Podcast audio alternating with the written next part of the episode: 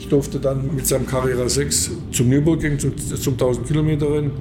Da fuhr er mit dem Willi Krause und da ist auch so eine Geschichte passiert. Der kam nach zehn Runden, kam er an die Box und das Lenkrad war gebrochen. Das waren noch diese Gladi-Lenkräder, in der Mitte Aluminium, außen Holz und das war gebrochen und da musste man ein neues Lenkrad besorgen. Und ich habe versucht, den, den Karl von Wendt rauszuschicken. Ich sage, jetzt fahr doch mit dem Lenkrad, kann schon, muss nicht so sehr schnell fahren, aber fahr einfach und wir besorgen in der Zwischenzeit ein Lenkrad. Und ich sage, nein, ich habe Angst, ich will da nicht fahren. Jetzt besorgt hat, dann fahre ich halt hinterher. Danach haben wir in dem Fahrlager ein Lenkrad besorgt, das eingebaut und dann fuhr er dann auch mit dem Auto hinterher. Hat ihm wirklich auch nicht so viel ausgemacht. Der Willi Kausen war stinksauer, weil er nicht fahren konnte. Hier ist alte Schule, die goldene Ära des Automobils. Mein Name ist Carsten Ahn, schön, dass ihr wieder mit dabei seid und mein heutiger Gast hat sicher vielen Teamchefs die Schweißperlen auf die Stirn getrieben und für das eine oder andere graue Haar bei ihnen wird er vermutlich auch verantwortlich sein, denn er war lange Jahre technischer Kommissar, zum Beispiel bei der ursprünglichen DTM, einer Rennserie, die ja für ihre Regeltreue bekannt war. Hüstel, Hüstel. Für uns ist es ein anderer Blickwinkel und vor allem ein sehr unterhaltsamer, wie ich finde. Viel Spaß mit meinem heutigen Gast Klaus Peter Bender. Ich kam so als Mitglied der Technischen Kommission von der FIA, hat mich der damalige Präsident, der Max Mosley, der hat mich mal gefragt, ob ich dann mal Lust hätte, Observer zu machen, weiter weg. Und habe ich gesagt, ja, war ich nicht verheiratet und so, konnte meine Zeit einteilen und TK hat mir auch mal freies, freie Zeit gegeben, so wie ich das gebraucht oder wollte. Und dann habe ich gesagt, ich kann über mich verfügen und so. Man konnte ja gut mit ihm Deutsch reden und so, das war also gar kein großes Problem. Mhm. Auf jeden Fall sagte er, ja, okay. Ein Jahr, halbes Jahr später oder was kriege ich von der FIA einen Auftrag, Observer bei der Panamericana in Mexiko. Da habe ich Tickets besorgt und alles. Business-Klasse durfte ich fliegen, war natürlich ganz was Tolles. Und dann hatte ich einen, heute noch einen guten Freund, der war bei der Lufthansa Pilot. Der kannte den Piloten, der die Maschine geflogen hat, danach nach Mexiko. Okay. Und dem hat er gesagt, der Herr Bendes kommt ins Flugzeug und er, der interessiert sich für Technik. Zeigst ihm halt mal ein bisschen was. So, das passierte dann auch während des Fluges, dass ich die Stewardess hat mich geholt und dann durfte ich ins Cockpit und die lagen da alle faul die Augen zu und der Flieger flog einfach. Aber er hat sich dann bemüht und hat mir alles so ein bisschen erklärt, war schön. Ja, auf jeden Fall nach Mexico City habe ich da übernachtet und am nächsten Morgen haben sie mich abgeholt zum Flughafen und dann flogen wir nach Tuxtla und habe erstmal die ganzen Autos mir betrachtet und habe viele Neuerungen festgestellt. Gell? Die haben dann natürlich viele Sachen umgebaut Überall Bügel kamen da zusätzlich in die Autos und alles in Ordnung. Dann war am Samstag Start. Sollte sein um 14 Uhr. Und äh, alles stand da schon bereit und war alles toll. Dann habe ich den Rennleiter gefragt, ob er Helikopter hat. Im Fall irgendwas passiert, weil die fahren ja öffentliche Straßen und die Straßen sind nur abgesperrt. Das heißt also, die Autos, die da auf den Straßen normal fahren, die werden auf, an die Seite gewungen, bleiben die stehen und dann fährt die Rallye dadurch. Jeder in Abstand von weiß ich, vier Minuten und dann fahren die aber Vollgas da durch die parkenden Autos. Auf jeden Fall sagt der, Rennleiter hieß Leon und das sagt der Leon, oh, Mr. Bender, I don't have helicopters. Sag ich, aber gefährlich. Das kann ich, muss ich mir mal überlegen, was wir da vielleicht was anderes machen. Man fiel mir aber nichts ein, habe ich gesagt, du verschieb den Start auf zwei um zwei Stunden, besorgt Helikopter zwei Stück und dann kannst fahren. Und dann war ein Riesenaufwand, dieses Theater. Die Autos standen schon alle da. Der hat den Max Mosley angerufen und hat gesagt, äh, der Max Mosley hat dem der Leon gesagt, also der Bender hat das sagen, hier, du besorgt Helikopter. Der wird schon wissen, warum. Mhm. Hat er die Helikopter besorgt und dann ging der Start los und in der ersten Sonderprüfung flogen mit dem GTA ein Italiener von der Strecke gegen einen Baum und schwer, schwer verletzt und den haben sie im Helikopter nach Mexiko-Stadt geflogen, ins Krankenhaus und der hat es überlebt. Ohne Helikopter hätte er das nicht überlebt. Mhm. Und äh, der, trotzdem war der, der Rennleiter mit mir immer noch nicht so ganz freundlich. Gell? Immer, wenn er mich gesehen hat, Augen zugekniffen und so. Ja gut, Veranstaltung ging dann über die Bühne dreieinhalb tausend Kilometer durch Mexiko und ich in meinem Faustwagen. Aber Probleme gab es dann eigentlich nicht. Deutsche, mit deutscher Beteiligung, ziemlich viel Deutsche mitgefahren, Mercedes SL und so weiter. Und äh, ich habe mich dann noch verabschiedet bei der, bei der Rennleitung, denn der Leon habe ich gar nicht mehr gesehen. Und das Witzige, das Jahr drauf kriege ich wieder die Einladung nach Mexiko. also waren Sie doch ganz zufrieden damit? Also hat es doch funktioniert. Ja, ja. So interessant, ne? wie, wie in einigen Ländern da doch die Sicherheit noch so ein bisschen zurück war. Also Herbert ja. Linge, dem habe ich auch schon ja. einen Podcast aufgenommen und der diese UNS-Sicherheitsstaffel da mit entworfen hat. Und Sie hatten auch mal eine Idee mit ihm, ne? Dem Herbert. Ja. Der Herbert Linge als alter Rennfahrer, der ist auch mit dem Hans Hermann gefahren. Wir haben uns da abends oft mal zusammengesessen und äh, da kam dann auch noch der, der Herr Geistiger ins Spiel von Vigedata. Mhm der den Nürburgring mit Fernsehkameras und so weiter ausgerüstet hat. Und äh, dann kamen kam wir auch auf den Gedanken, vielleicht so sicherheitstechnisch ausgestattete Autos zu machen. Und der Herbert, der hat dann irgendwie Geld locker gemacht bei Porsche und hat gesagt, okay, wir machen, glaube ich, 924, den rüsten wir mal aus mit Feuerlöscher und sonstigen Sachen und äh, dass wir als Erster an der Unfallstelle sind. Was ich auch ich glaube, die haben jetzt Autos, glaube ich, 30 oder 40 Stück, die die ganzen Rennstrecken je nach Bedarf äh, versorgen mit, ihren, mit den Autos. Und die haben schon für die Sicherheit viel getan. Gell? Mhm. Und was natürlich im Motorsport auch keiner weiß, man hat früher immer dieses, die, dieses, die Schaumlöscher mit, oder Pulverlöscher und äh, die, dieses Pulver macht das Aluminium kaputt und da war man nicht froh, wenn man da irgendwie ein Auto gebrannt hat und löschen musste. Und dann kam man ja auf das Halon, mhm. was jeder, was eigentlich ganz toll war, weil Halon, das war nicht Pulver, sondern das ist ja nur ein Gas. Und äh, das hat aber dazu geführt, dass das Halon, wenn man das draufgesprüht hat, hat den Sauerstoff entzogen und die mhm. Flamme damit äh, rausgemacht. Ja, aber die Fahrer haben das, den Halon eingeatmet und die sind dann fast erstickt, weil der Sauerstoff gefehlt hat. Und dann hat man das Halon auch wieder verboten. Mhm. Heute fährt man wieder mit diesem Schaumstoff oder was auch immer. Okay.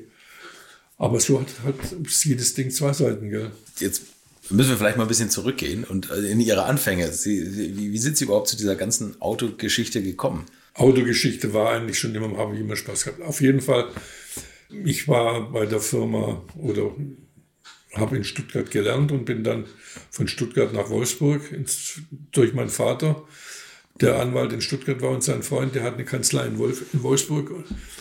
Und der hat mich dann im VW-Werk, im VW-Kundendienst untergebracht. Was haben Sie gelernt? Kfz-Mechaniker? Kfz-Mechaniker. Ja. Und war dann in, in der, in der äh, Kfz-Werkstatt im VW-Werk. Und das war aber nicht nur eine normale Werkstatt, sondern das, die haben die ganzen Garantiefälle bearbeitet. Das war halt, wenn einer Geräusche im Getriebe hatte, kam das Auto von irgendwoher nach Wolfsburg mhm. und dort wurde das Getriebe zerlegt und die hat der Fehler gesucht und repariert. Das war damals einfach noch so, weil da hat man dann, wurde man gut ausgebildet und hat auch viele, viele Möglichkeiten gehabt, das auch auszuprobieren und zu testen. Was auch, was in der Werkstatt auch gemacht wurde, Zubehörteile, wurde Zubehör eingebaut, Radius und was weiß ich. Das hat mich aber dann irgendwann nicht mehr so fasziniert und da gab es dann die Möglichkeit, ins Ausland zu gehen. Mhm. Und äh, die wollten mich zuerst nach Indonesien schicken, nach Jakarta. Und da hat meine, meine Eltern, die haben da einen großen Finger gehoben und gesagt, okay, das machst du nicht. Wir wollen dich nicht so weit weg haben. Und das ist auch ein bisschen gefährlich, mach du irgendwas anderes. Gut, und zum Ende kam ich dann, äh, hatte ich die Möglichkeit nach England zu gehen und dann bin ich ein Jahr nach England und habe in England in einer kleinen Werkstatt Black and White gearbeitet, auch wieder als Mechaniker, aber auch dort Garantiesachen gemacht. Mhm. Ein Jahr sprachlich kam ich dann ganz gut zurecht und das war dann für mich eigentlich auch die Möglichkeit, äh, wo ich gedacht habe, ich gehe dann wieder woanders hin. Das hat dann funktioniert, nachdem ich in Wolfsburg war, habe ich noch ein paar Lehrgänge gemacht und haben sie mich nach Schweden geschickt. Und in Schweden, das war eigentlich so das Schlüssel in die Automobilgeschichte für mich, auch oft zum, in der Werkstatt zu arbeiten, wo, wo Rennautos gemacht wurden und der, der damalige Besitzer, der Gerhard Winter hieß der, glaube ich, war, wenn ich mich erinnere, Da haben wir dann Porsche Carreras gemacht, also die Abarth Carrera und für den Sprecher und für den Radiosprecher, für den Hammerlund von Svenska Radio und waren auch sehr erfolgreich. In, in, in, der hat die Meisterschaft auch gewonnen mit dem, mit dem Auto. Und da habe ich eigentlich auch diesen Königswellenmotor, durfte ich damit reparieren, was, was für mich ein hochtechnisches Gebilde war, was auch so schwer zu warm hat. Wir haben also 100 Stunden bekommen für eine Revision von so einem Motor. So ein Fuhrmannmotor? Fuhrmannmotor, ja, okay. Der hat zwar, wenn er gelaufen ist, geklappert wie so eine Dreschmaschine oder wie so, wie so eine Nähmaschine, aber äh, mit Formel 1 Teilen, die wir da eingebaut haben, die wir aus, aus, aus Stuttgart bekamen, äh, ging das Ding ganz gut. Aber was, man, was wir machen mussten, war, wir mussten den Auspuff verlängern, weil der, der, der, der Formel 1 hat den Mittelmotor und der Abarth, der hat den Heckmotor. Und wir brauchten den Mittelmotor die Länge des Auspuffs, damit die Vergaser alles weiter gestimmt haben. Der Auspuff, der, hing, der ging dann hinten raus, der Zebering mit einem Rohr, das ging dann hinten über die, über die äh, Heckscheibe ziemlich hoch. Und bei der technischen Abnahme, die haben ganz blöd geguckt, wo wir da ankamen mit dem Auto. Aber die haben die, wir haben einen Stempel gekriegt und der hat dann ein Rennen nach dem anderen gewonnen. Ja. War schon ganz witzig. Aber ich, in der Zeit haben die mich dann zum, zum Probe, ich war das, nannte sich Prüfschöre. Da war ich Probefahrer. Mhm. Da musste ich die Autos Probe fahren und dann dem Kunden übergeben. Und das war, war ja auch ganz nett. Drei Jahre habe ich ausgehalten und bin dann wieder nach Deutschland zurückgekommen. Habe dann in Deutschland meine Meisterprüfung gemacht und dann stand ich arbeitslos da, habe keinen Job gehabt. Und durch Zufall bin ich dann zum Gerhard Mitter gekommen, der in, in, in Böbling eine Porsche-Werkstatt hatte und dort auch Rennfahrzeuge gemacht hat. Sportfahrzeuge, meistens für Bergrennen. Und äh, ich sage nach einer Zeit von drei Monaten hatte mir gesagt, ob ich denn nicht die Porsche-Werkstatt leiten möchte. Er hätte keine Zeit, er wäre mit den Rennen viel unterwegs. Dann habe ich gesagt, ja, gerne mache ich natürlich. Wenn's, wenn ich das in deinem Interesse machen kann und du das möchtest, kein Problem. Ja, das fing dann an, ganz gute Erfolge auch zu, zu, zu haben. Wir haben dann auch einen Porsche 911R gemacht für den von Grafen von Wendt. Ähm, den ersten 911R mit Plastikteilen, die vorgesehen waren, haben wir von Porsche bekommen und haben die auch eingebaut. Und wo wir bei der technischen Abnahme in Monza waren, haben die italienischen Kommissare gesagt, das dürfen wir nicht fahren, wir müssen Plastikscheiben haben, die 3 mm oder 4 mm dick sind. Also macht da neue Plastikscheiben rein. Dann muss man bei das ganze Auto mit Plastikscheiben alle Scheiben rausmachen und die ganzen Fensterführungen auch wieder neu machen. Und haben dann vom Huschke von Hanstein Zimtam 911 ausgebaut, alles, was wir brauchten.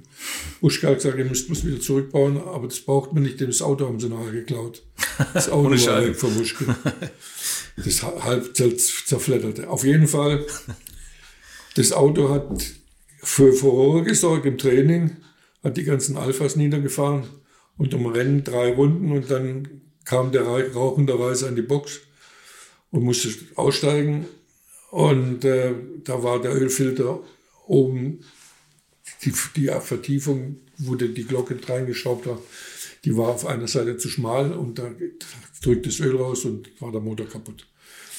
Der von Wendt war da sehr überglücklich darüber. Kann ich mir vorstellen. Ja, Spaß gehabt. Naja. Wie, wie, war der Baron von Wendt? Ich habe ja mit Rainer Braun darüber gesprochen. Der, der, also, das was, wo wir das Auto fertig hatten, sind wir nach Malmsheim, das ist bei Stuttgart so ein kleines Flugfeld, das aber stillgelegt war. Mhm. Und da durften wir dann im Profahren, hat er das Auto Probe gefahren auf dem Flugplatz. Und hat er gesagt, das ist schon unglaublich, was ihr da gemacht habt. Das geht keine. Der hat damals Königswellenmotor, äh, nicht Königswellen, Doppelzündungsmotor vom Carrera 6 eingebaut gehabt und hatte 260 PS oder sowas. Hm. Hatte der Carrera 6 nicht mal 260, hatte glaube ich 240 PS oder irgend sowas. Der Karl war hin und weg und kam dann das Auto abholen und hat jedem Mechaniker eine Uhr geschenkt. In der damaligen Zeit war das natürlich schon was Besonderes. Gell? muss man schon sagen. Und ich durfte dann mit dem Auto, nee, mit seinem, mit seinem Carrera 6 mit, äh, zur Betreuung zum Nürburgring, zum, zum 1000 Kilometer Rennen. Da fuhr er mit dem Willi Krause und da ist auch so eine Geschichte passiert. Der kam nach zehn Runden, kam er an die Box und das Lenkrad war gebrochen. Das waren nur diese Lati-Lenkräder, in der Mitte Aluminium, außen Holz. Mhm. Und das war gebrochen und da musste man ein neues Lenkrad besorgen. Und ich habe versucht, den, den Karl von Wendt rauszuschicken. Ich sage, jetzt fahr doch mit dem Lenkrad, kann schon, muss nicht so sehr schnell fahren, aber fahr einfach und wir besorgen in der Zwischenzeit ein Lenkrad. Und ich sage, nein, ich habe Angst, ich will da nicht fahren. Jetzt besorgt hat, dann fahre ich halt hinterher. Und dann haben wir dem Fahrlager ein Lenkrad besorgt, das eingebaut und dann fuhr er dann auch mit dem Auto hinterher. Hat dann eine schlechte Platzierung natürlich erfahren. Aber er war immer freundlich und hat ihm wirklich auch nicht so viel ausgemacht. Der Willi Kausen war stinksauer, weil er nicht fahren konnte. Willi Kausen, die haben sie nachher öfter mal getroffen, oder? Ja, der Willi Kausen, der, der kam, fuhr dann ja auch irgendwann Opel. Mhm. Der fiel in dieses, dieses, dieses wie hieß in die? Den schwarze Opel-Magenpokal, ne? die schwarze Witwe. Schwarz, richtig schwarze Witwe. Und man hat sich natürlich immer wieder getroffen und es war immer witzig. Und dann jetzt in der Neuzeit hat er dann Autos restauriert und kam dann irgendwann mal zum Zeigen mit seinem, mit seinem Bosch 917. ich war aber 962. Nee, 917 ist das. Der 917 Spider, mit dem er, Spider. Mit dem er ja den, den Bundespräsidenten ja, auch über die Nordschleife richtig. gefahren hat. Willi war schon besonders. Aber man hat natürlich, weil er in Aachen gelebt hat, hat man sich natürlich aus, aus den Augen verloren. Hm. Und ich bin dann, dann übergewandert zu, zur historischen Szene. Und da war der Willi auch noch nicht so richtig zu Hause, aber fing dann an, die Autos zu restaurieren. Und, aber wir haben uns ein bisschen aus den Augen verloren. Ja. Zurück zu Baron von Wendt. Zurück zu Gerhard Mitter und dem, zum dem Porsche-Stall. Ne? ja, zum Gerhard. Traurige Geschichte mit dem Gerhard, weil ja, man hat sich so sehr gut verstanden und der kam auch immer, hat wieder irgendwelche, irgendwelche Dinge technischer Art uns gezeigt, wo wir wieder PPS mehr äh, finden oder gefunden haben auf dem Prüfstand. Hat nur einen 911er Motor mit, mit diesen Auspufftüten und der, der hat 170 PS gehabt und der Gerhard kam dann, hat, ihn, hat gehört und so und dann sagte also irgendwas stimmt da nicht. Gib mir mal so ein, beim, Ausbau, beim Ausbeulen, sagt man Stöckle, das ist so ein Holz, so ein Eisenklotz, den nimmt man in die Hand und dann kann man ausbeulen mit dem Hammer. Mhm. Bring mir mal ein Stöckle, dann haben wir dem Stöckle gebracht und hatte den Auspuff hinten, so wie man es früher bei den Motorrädern hatte, ein Zentimeter rundrum ausgebörtelt, dass der nach innen ging, diese Altbörden, dieses das Metall, dann schwingt das, das, Gas, das Gas, Auspuffgas, was da hinten rausgeht, das fängt an zu schwingen und hat einen Nachladeeffekt, hat er uns erzählt. Und wir haben da gar nichts geglaubt. Und dann sagt er, jetzt machen wir den Prüfstand ein und dann gucken wir mal. Wum, wum.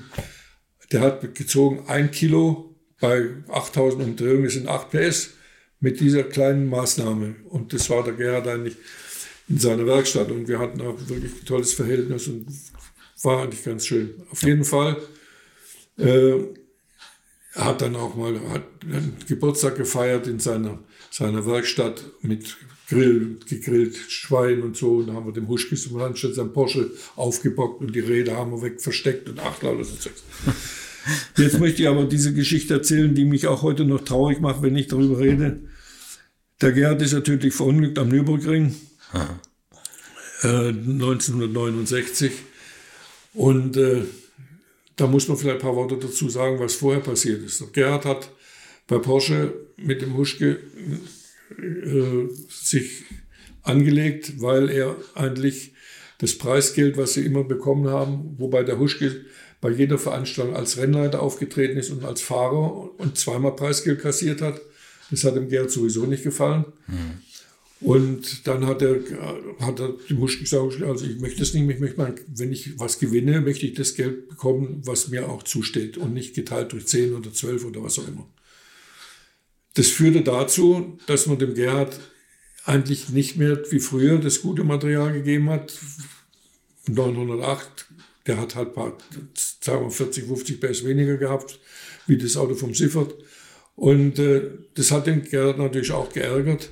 Aber er hat es halt, weil er nichts anderes hatte, äh, hat er natürlich wahrgenommen und hat dann diese Autos trotzdem gefahren, aber nicht sehr erfolgreich. Zurück äh, zum, zum Nürburgring war es so, dass der Gerhard auch mit BMW Kontakte hatte, mit dem, mit dem Steinmetz. Und BMW hat ja diesen Formel 2 äh, mit dem Donny-Motor eingesetzt und das hat dem Gerhard nicht Spaß gemacht, so Formel 2 zu fahren, weil er auch für Formel Junior immer privat gefahren hat. Und der Herr Steinmetz hat ihn angerufen, ob er denn in, in, in Zolder, glaube ich, entweder Zolder oder Zandvoort kommen, mitkommen würde. Man müsste Autos einstellen.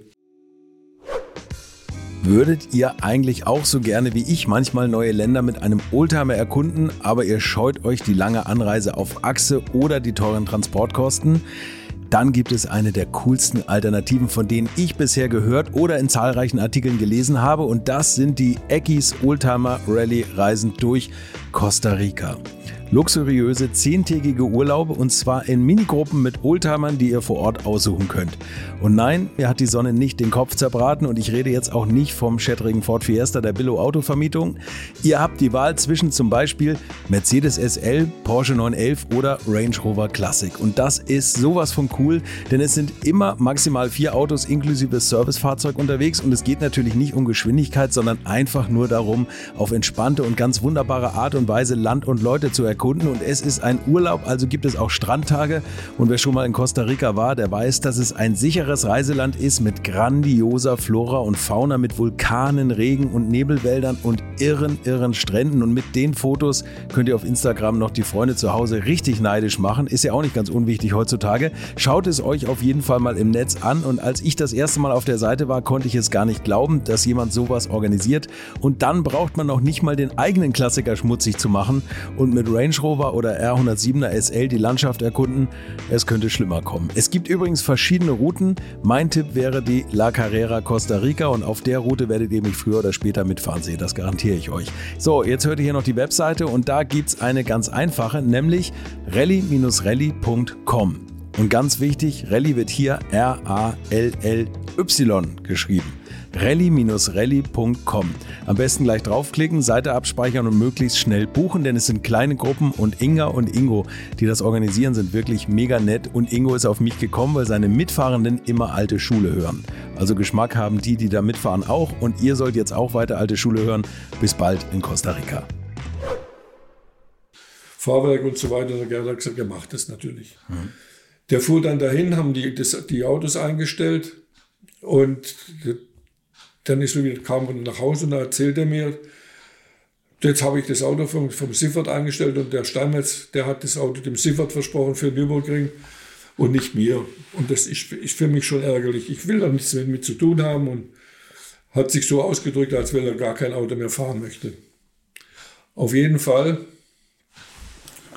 auf jeden Fall ruft der Steinmetz ihn an, entweder am Mittwoch oder am Donnerstag vor dem äh, Grand Prix am Nürburgring ob er nicht doch ein Auto fahren würde. Er hätte noch ein Auto, das wäre aber in München stehen und dieses Auto wär, müsste man auch noch zusammenbauen, aber er würde das schon gerne sehen wollen, dass der, äh, der, der Gerhard, wenn, dass sie das Auto fahren. Auf jeden Fall, da fuhr dann der, der Hane, glaube ich, fuhr ein Auto und der Siffer das zweite und der Gerhard sollte das dritte fahren, was aber noch nicht fertig war. So, dann hat er gesagt, okay, ich mache das und fuhr dann zum Nürburgring. Und dann hat man dieses Auto zusammengebaut. Also das Auto war, kam halt einzeln, Motor war glaube ich drin, Getriebe auch, Vorderachse war nicht montiert, Lenkung war drin. Und dieses Auto haben sie dann zum Nürburgring gebracht und zusammengebaut.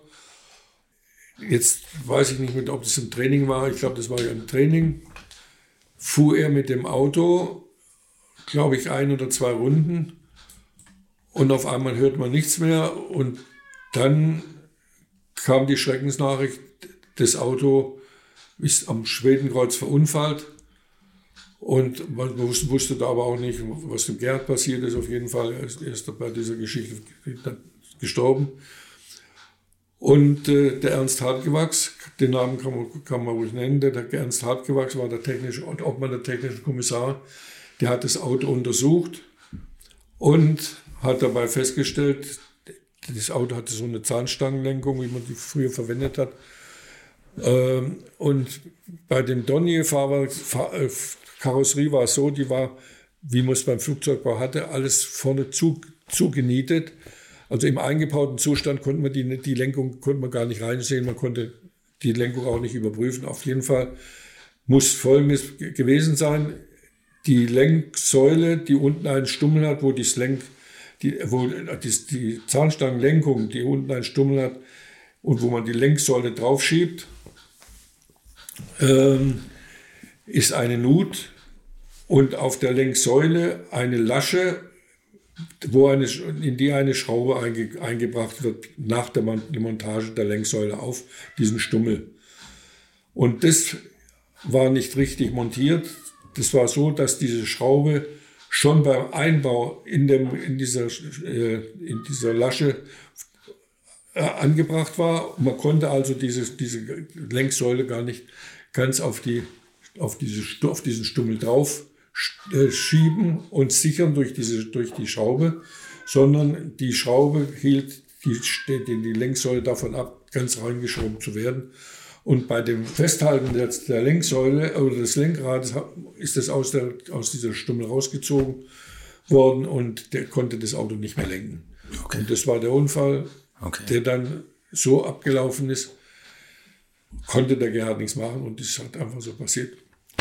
Kennt man, weiß der Mechaniker das, der das zusammengebaut der, hat? Der, der Mechaniker, der hat, hat diese Geschichte, wusste es natürlich, aber in der Hektik wahrscheinlich der, dieses, der ganzen Geschichte des Autos aus München holen und zusammenbauen, und weil man auch das nicht richtig sehen konnte bei diesem Auto, das war ja nicht wie heute. Beim Formel 1 kann man die ganze Nase wegziehen mhm. und dann sieht man die Lenkung dahinter. Mhm. Oder bei den Vorgängern, da war es, war so, dass man überhalb der Lenksäule einen Schacht hatte, wo man reinsehen konnte, weil das wurde, war Vorschrift von der FIA, dass man die Lenksäule mit dieser Verbindung Lenkstange auch, die muss man irgendwo zusammenschrauben, dass man das überprüfen konnte bei der technischen Abnahme was man bei den Donny-Autos nicht konnte. Das war das, das große Problem.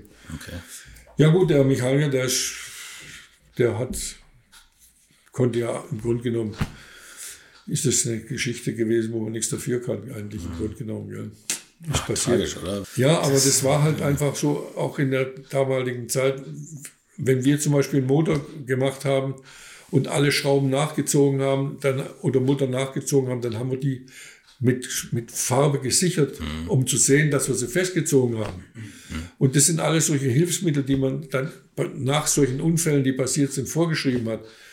Äh, Motorsport ist halt schon gefährlich, auch wenn man auf 100 Liter Kraftstoff sitzt, wie bei, wie bei den Silberpfeilen. Das ist ja eh verrückt, oder? Dass man ja. um sich herum diesen Kraftstoff hat. Ne? Ja, aber das hat uns schon, schon getroffen. Und für mich war es natürlich deshalb schwierig, weil die Porsche-Werkstatt wurde aufgelöst, die ganzen Ersatzteile wurden der Firma Krämer verkauft in Köln. Mhm. Äh, ich bin dann noch zwei, drei Monate geblieben, habe der Vermieter noch geholfen, alles zu veräußern.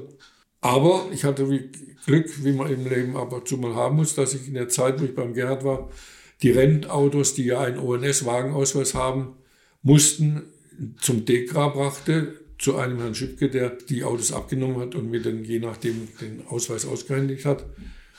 Und nachdem der Gerhard tot war und ich keinen Job mehr hatte, hat sich mit der Decke eingefallen.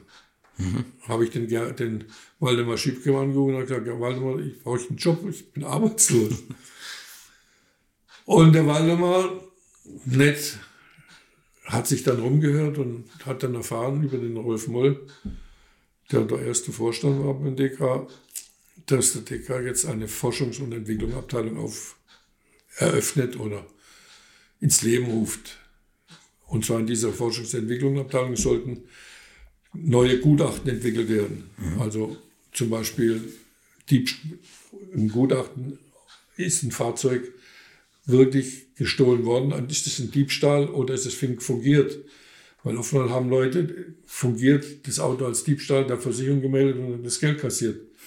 In Wirklichkeit hat man das Auto gar nicht mit dem Originalschlüssel aufgeschlossen, hat es dann gegen einen Baum gefahren oder irgend sowas. Und es ging dann weiter, dass man auch Haaruntersuchungen gemacht hat.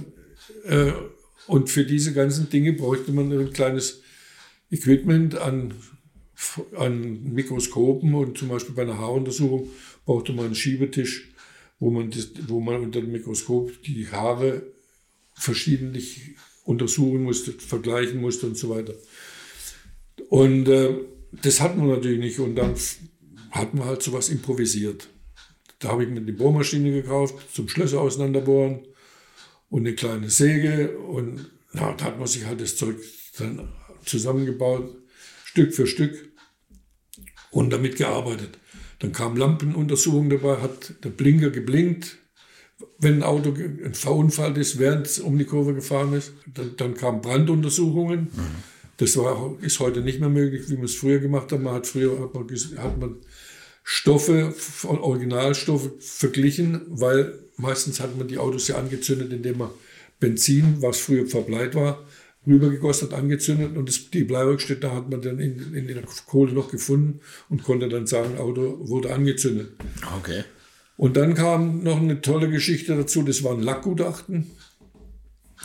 Wenn zum Beispiel eine, ein Auto streift, dann hat man natürlich, die, hat, die, hat die Polizei sichergestellt, die Lack, die, den Lack, der noch angetragen wurde vom Auto, was, was da vorbeigefahren ist und was das, das Auto gestreift hat. Und dann musste man den Lack mit dem Originallack vergleichen, mit Säuren, Laugen und auch äh, mit, Pyro, mit, mit einer Pyrolyse verbrennen.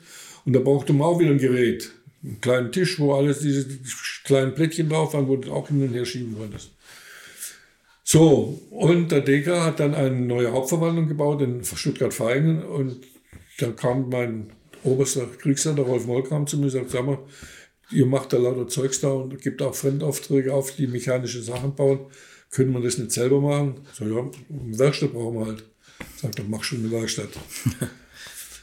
und da hatte ich wirklich alle Freiheiten, habe eine Werkstatt aufgebaut, wo alles drin war, eine Fräsmaschine, Bohrmaschine, Klein, Großsäge, alles, Kant, Abkantbank und Richtplatte. Und ja, das wurde dann fertiggestellt und dann habe ich mir, war ich mal bei Porsche, habe mir da mal die Werkstatt auch angeguckt, das sind alle Maschinen weiß, habe ich gesagt, brauchen wir auch. Haben alle Maschinen weiß gemacht, haben sie mich alle für verrückt erklärt, aber die Maschinen waren weiß und haben schön ausgesehen. Ja. Und da habe ich dann entwickeln können, machen können, ja, was ich eigentlich wollte. Hatte dann drei Mitarbeiter. Der eine stand an der Fräsmaschine, der andere an der Bohrmaschine und miteinander haben wir dann Sachen gemacht, die wir gebraucht haben. Und äh, das hat mir im Motorsport natürlich auch dann geholfen, wo ich dann, wo sie mich als technischen Kommissar äh, für, bei der ONS eingesetzt haben. Und äh, das war eigentlich eine ganz interessante und witzige Zeit. Ja, das glaube ich. Das, da kommen wir jetzt hoffentlich noch drauf. Ähm, wie, wie hat man Sie bei der, bei der ONS entdeckt? Ein bisschen ausholen sollte ich da. Das war so, dass die ONS einen technischen Ausschuss hatte. Da war der Huschke von Hanstein war noch Präsident. Und der Huschke von Hanstein, muss man schon sagen, war natürlich für die deutsche Industrie wertvoll, weil er war, das, war der Vertreter Deutschland bei der FIA in Paris. Hm. Und die, die FIA, die hat die Oberhand über allem gehabt. Und die hat auch gesagt, wie die Reglements sein sollen. Aber dann kam der Huschke und dann hat der Huschke die Interessen der deutschen, der deutschen Industrie vertreten und hat auch Reglements so gestaltet, dass die deutsche Industrie mehr Chancen hatte, als wenn, das nicht, wenn er das nicht gemacht hätte. Aber zu, der Huschke war ja kein Techniker, dazu brauchte er natürlich auch Techniker. Und da wurde bei der ONS ein technischer Ausschuss gegründet und dieser technische Ausschuss, der bestand aus drei Mitarbeitern vom DEKRA und drei Mitarbeitern vom TÜV, wo sich die, die Vorsitzenden immer jedes, jede zwei Jahre, die wurden getauscht. Also einmal DEKRA, einmal TÜV. Und durch den Vorsitzenden, der zu der damaligen Zeit Vorsitzender war bei der ONS, den, den Eberhard Mohr, hat der den, den, den Herrn Bender, nachdem die neues Reglement gemacht haben für die deutsche Tourenwagenmeisterschaft, für die DTM, und da ging es dann über Leistungsgewicht, was Gewicht rein, Gewicht raus gemacht werden muss bei den jeweiligen Platzierungen, hatte den Herrn Bender der ONS vorgeschlagen. Das spielte natürlich auch die Kosten eine Rolle. Mhm. Und die Kosten hat der DEKRA natürlich in gewisser Weise übernommen. Mhm. Mich hat es nicht gestört, mir war das völlig wurscht. Ich habe viel, viel Spaß gehabt und habe auch eine Tätigkeit gehabt, die, glaube ich, auch die DTM der, der damaligen Zeit auch, ich sag mal, so gut wie möglich sauber gehalten hat von Betrügereien und so weiter, was natürlich bei diesem technischen Hilfsmittel Automobil schon möglich ist. Man kann viele Dinge machen, aber wenn einer mit dem Finger dasteht und sagt, es geht nicht, dann äh, und das Reglement richtig auslegt, ist das schon ganz gut. Das habe ich dann, was du, zehn Jahre oder was gemacht und das war schon für die Meisterschaft, glaube ich, hilfreich und fair, muss man sagen. Da müssen wir, glaube ich, mal ins Detail gehen. Ich meine, grundsätzlich standen Sie ja charakterstarken Teamchefs gegenüber und wo es um viel Geld ging und wo natürlich jeder versucht hat, mit kleinen Tricksereien sich noch einen Vorteil zu verschaffen.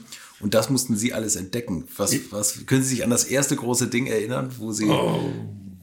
wo Sie gesagt haben, na, was ist das denn mach, hier? Machen wir das mal mit den Herstellern, müssen wir ein bisschen müssen wir differenzieren, weil am Anfang waren die Hersteller gar nicht so beteiligt. Mhm. Ja, die Teams. Ne? Und die Teams, da waren, was waren lauter Teams? Die bestanden aus einer kleinen Werkstatt mit zwei, drei Monteuren und die sind am Wochenende, haben die Spaß gehabt am Rennen fahren. Mhm. Und dann kam diese Gruppe A und das, das ging dann also sukzessive ganz langsam über. Und dann irgendwann kamen die Hersteller mit rein, weil nach der Gruppe A-Homologation musste, man, musste der Hersteller 5000 Autos bauen, identisch. Mhm. Und für jedes zusätzliche, für jede zusätzliche Verbesserung, Spoiler oder sonstige Dinge, musste er auch 500 Autos bauen. Und das war natürlich schon schwierig. Und deswegen war das für die Teams einfacher. Die konnten, die konnten dann sich entfalten, konnten die Motoren im Rahmen des Gruppe A äh, frisieren und, und, und das war also schon mal nicht, nicht schlecht. Aber auf einmal kamen dann kamen die Hersteller, weil die gemerkt haben, das ist auch ein guter, eine gute Geschichte für diese Autos, auch für den Verkauf. Mhm. Weil wenn man die Autos auf der Straße öfter sieht, die Leute, die sehen die Autos, sehen sie dann auch noch im Fernsehen oder bei der Rennstrecke und sehen, dass ihr Auto ganz oder das Auto ganz toll ist, dann äh, kauft man ja auch diese Dinge. Ja, aber die Hersteller, die sind natürlich auch nicht auf den Kopf gefallen und mussten natürlich auch gewinnen. Ja, und dann gab es dann, gab's dann, weiß ich, AMG und BMW Schnitzer und äh, dann kam dann, der Marco kam dann mit Alpha und es ging dann alles richtig fröhlich los. Und dann merkte man schon, hoppla, jetzt muss man schon auch aufpassen. Und das erste, sage ich mal, die ersten zwei, Jahre, zwei drei Jahre ging es einigermaßen noch, aber dann kam diese Reparaturpause, die man einführte. Mhm. Diese Pause während des ersten und des zweiten Rennens hat, war, war glaube ich, zehn Minuten Reparaturpause. Und was kann man jetzt ersetzen? Und da ist man sich noch nicht so ganz, stark, äh, ganz klar geworden, was kann man ersetzen. Dann hat man zum Beispiel ersetzen durfte man Verschleißteile. Kupplung zum Beispiel. Und wenn ich eine Kupplung ersetzen möchte, dann muss ich auch den Motor rausnehmen. Mhm. Aber den Motor schnell rauszunehmen, war natürlich bei diesen Konstruktionen nicht jetzt so ganz gegeben, aber es gab schon wieder Hersteller, die waren wieder schlau. Die Hersteller, die haben zum Beispiel diesen Grill und diese ganzen Dinge, die vor dem Kühler waren, zum Schrauben gemacht und das homologiert mit, 100, äh, mit, mit 300 Autos. Mhm. Aber es gab auch Teams, die haben das nicht homologiert, sondern die haben einfach diese diese Teile, die vorne, diese, Anhe diese Verstrebung und so weiter, die festgepunktet waren, die Punkte losgebohrt und dann konnte man sie herausnehmen und dann verschraubt. Und wenn du das natürlich als technischer Kommissar siehst, machst du einen Finger hoch und sagst, das geht nicht. Und da, wenn du das bei, bei 10 oder 15 Autos feststellst, und dann das am Freitag bei der technischen Abnahme sagst, da haben die, die Teams natürlich ein Riesenproblem. Weil die müssen ja das alles wieder verschweißen. Ja, und die haben sich ja eingerichtet, die Motor, das Motor wechseln geht jetzt auch schnell, weil wir haben ja jetzt oben Freiraum, können den Motor nach vorne ausziehen, aber konnten sie nicht. Das gibt natürlich dann schon Streit. Und das gibt natürlich dann ONS und Telefon und Fiat-Telefon und aber es steht im, im Gesetzbuch drin, mhm. dass man solche Sachen nicht machen darf und dann ist es Fertig.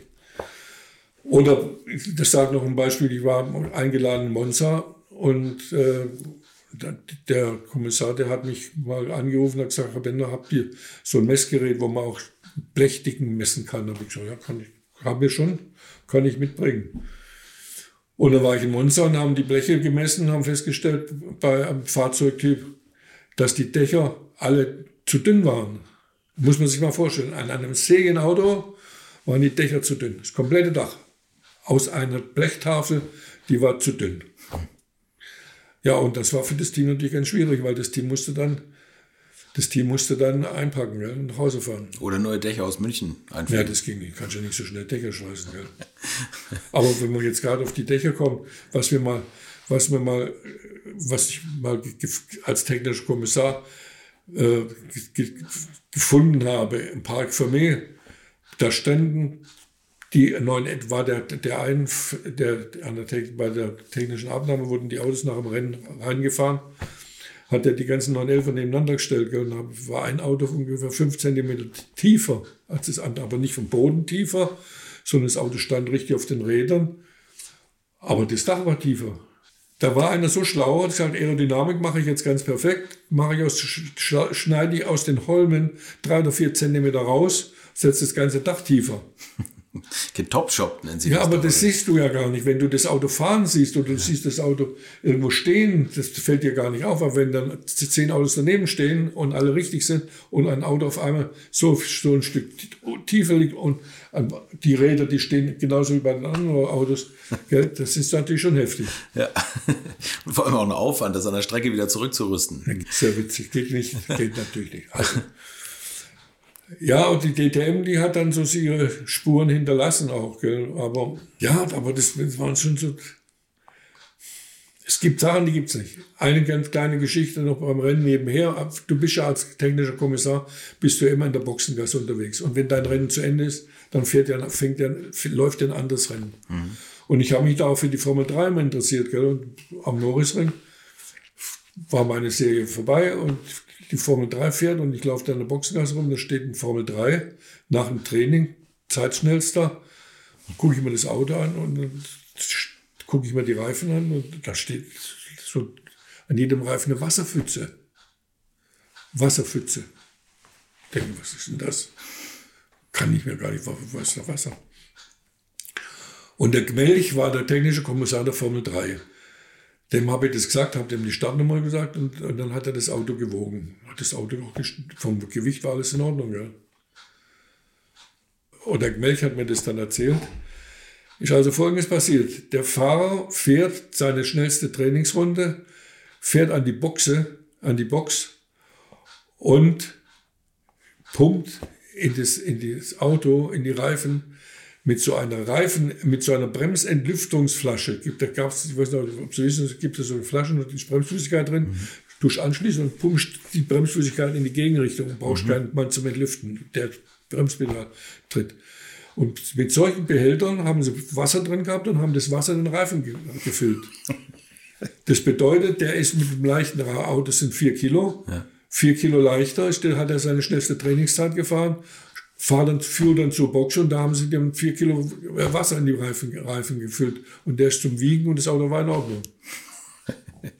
Ja, ist doch gut. Witzig, oder? Ja, ist doch super. Muss ja. der mit den Reifen auch das Rennen starten? Nee. ja, das Rennen startet, ist er ja wieder normal gefahren. Gell? Also. Wurde ja einmal gewogen, dann hat er sich ausrechnen können, wäre ich sowieso nicht mehr gewogen. Einmal reicht. Gell? Ja, ja. ja, aber durch Zufall erwischst du solche Sachen. Was, was war so das, das Dreisteste, was Sie erlebt haben? Also sind meistens so Gewichtsschummeleien, oder? Oder sind das eher, ah ne, wahrscheinlich auch mit dem Restriktor und so, ne? Ja, also jetzt machen wir mal mit, den, mit, den, mit dem Gewicht. Nachdem ich mir so, eine, so eine Bodenwaage selber gebaut hatte und diese Waage konnte man überall hinstellen mhm. auf der Rennstrecke, ohne Strom und alles. Ich saß im, im, im, im äh, in, der, in, der, Box oder ich saß irgendwo in, in Einfahrt äh, mit dem Computer und so weiter da haben die das schon gemerkt, dass das nicht mehr möglich ist, weil ich konnte jederzeit das Auto anhalten und konnte es wiegen. Gell. Vier Einzelplatten konnte man überall hintragen. Nee, das Dreisteste war schon, ähm, man muss einfach so sehen, äh, das, man hat ja ein Reglement und versucht, alle Fabrikate gleich zu behandeln. Mhm. Gut. Und dann kam die Zeit der Turboladers und die, in der Zeit der Turbolader da hat man natürlich durch den Turbolader verschiedene Möglichkeiten gehabt und durch die Reineinfahrt mit mehr Luft und so weiter hat man richtig Sauerstoff, richtig Leistung gekriegt. So, aber jetzt sind natürlich anders Gesetzgeber so schlau gewesen, die haben gesagt, also wenn jetzt ein Fabrikat so schnell ist, dann legitimieren wir den, dann machen wir diesen Lufttrichter, den man zum Turbolader hat, den machen wir kleiner Und dann fehlen dem mal, weiß ich, wenn er 1000 PS hat, fehlen ihm 200 PS und dann kann der bei uns mitfahren, ist alles gut. Das hat man gemacht und dann gab es ja bei der DTM gab es ja auch Turbolader, den, den Sierra Cosmos. Und, äh, das ist das gleiche System, auch Turbolader. Zum, da Luft rein, kleines Loch, 36 mm. Und hat, damit hat man das begrenzt dem Mercedes gegenüber. Wenn man dann nach der Saison in dem, im nächsten Jahr dem technischen Kommissar erzählt, dass man ja ins Park Vermeer kam und die Motorhaube aufmachte und dann den Trichter drehen konnte und Luft der, von der Seite zugemacht hat, dass er das prüfen konnte, ob die Anlage dicht ist, wenn er die Hand drauf hält.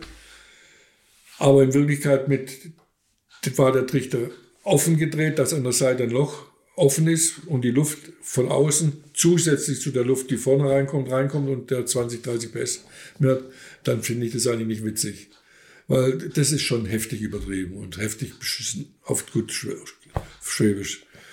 Aber wenn man es einmal gemerkt hat, gell, das zweite Mal war es natürlich dann auch nicht mehr möglich. Gell. Die Autos sind ja dann, langsam hat sich die DTM ja dann auch mehr Öffnungen gegeben und Freiheiten und so weiter. Und ist jetzt in der Form, wie sie heute ist. Hat das Team damals gewonnen, die Meisterschaft? Ja, ja, klar. Mit dem, mit dem Trichterdrehtrick? Ja, klar.